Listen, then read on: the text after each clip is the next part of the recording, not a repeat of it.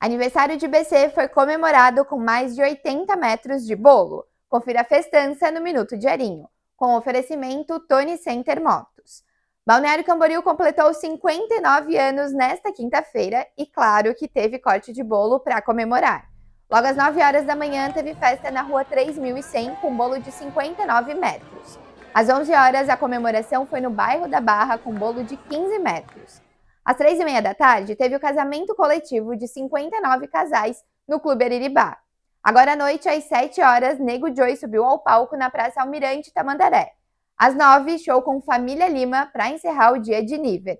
Mas a programação segue até o final do mês. A obra de uma construtora na rua Telemaco Pereira Liberato, no bairro Fazenda, em Itajaí, perturbou moradores com trabalhos até às 10 horas da noite. Uma moradora agravou a incomodação e denunciou também para a prefeitura, que notificou a empresa.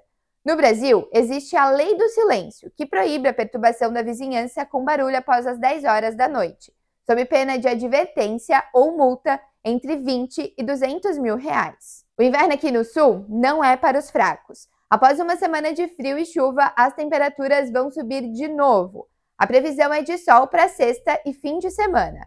Os termômetros podem chegar a 27 graus. Na sexta ainda tem chance de uma chuvinha fraca na manhã, mas logo o sol aparece. As mínimas previstas são de 14 graus.